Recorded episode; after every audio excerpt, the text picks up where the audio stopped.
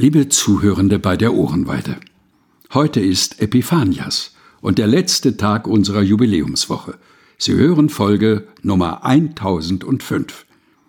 Wie Sie wissen, hatten wir eine Reihe von Autorinnen und Autoren gebeten, uns einen Text zum Thema Feiern zu schreiben, so dass Sie in der vergangenen Woche jeden Tag einen ganz neuen, exklusiven Text zu hören bekamen.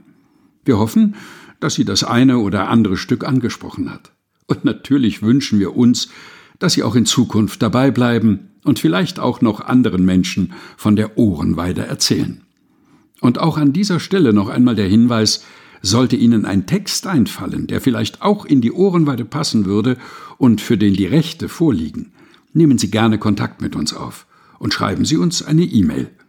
Die Adresse lautet info@evangelisch.de. Unter dieser Adresse können Sie natürlich auch all Ihre anderen Gedanken zur Ohrenweide loswerden. Ansonsten aufrichtigen Dank fürs Zuhören im Namen des ganzen kleinen Teams. Und nun viel Freude mit der heutigen Folge.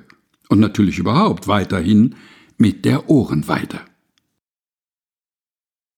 Erwin Martel Ohrenweide Jubiläum als er die vielen Menschen wahrnahm, die ihm folgten, ging er immer und immer wieder in sein Dachkammerstudio. Er setzte sich und seine vielen Jüngerinnen und Jünger hörten ihm zu.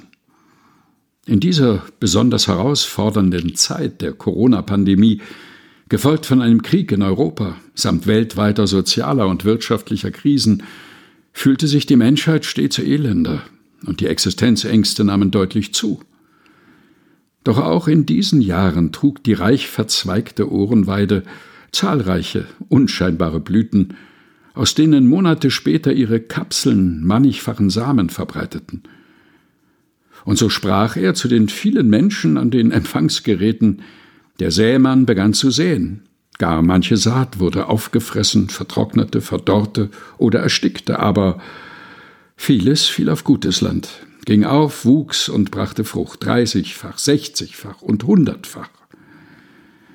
Wer Ohren hat, der höre zu, der weide sich daran. Vergleiche Markus Kapitel 4. Und so wurden schon 999 Ohrenweiden der Ermutigung gesprochen, dass das Leben mit all seinen Herausforderungen schön sein kann und immer weitergehen wird, zum Jubiläum hin und darüber hinaus. Als er die vielen Menschen wahrnahm, die ihm folgten, ging er wieder in sein Dachkammerstudio, er setzte sich, und seine vielen Jüngerinnen und Jünger hörten ihm zu.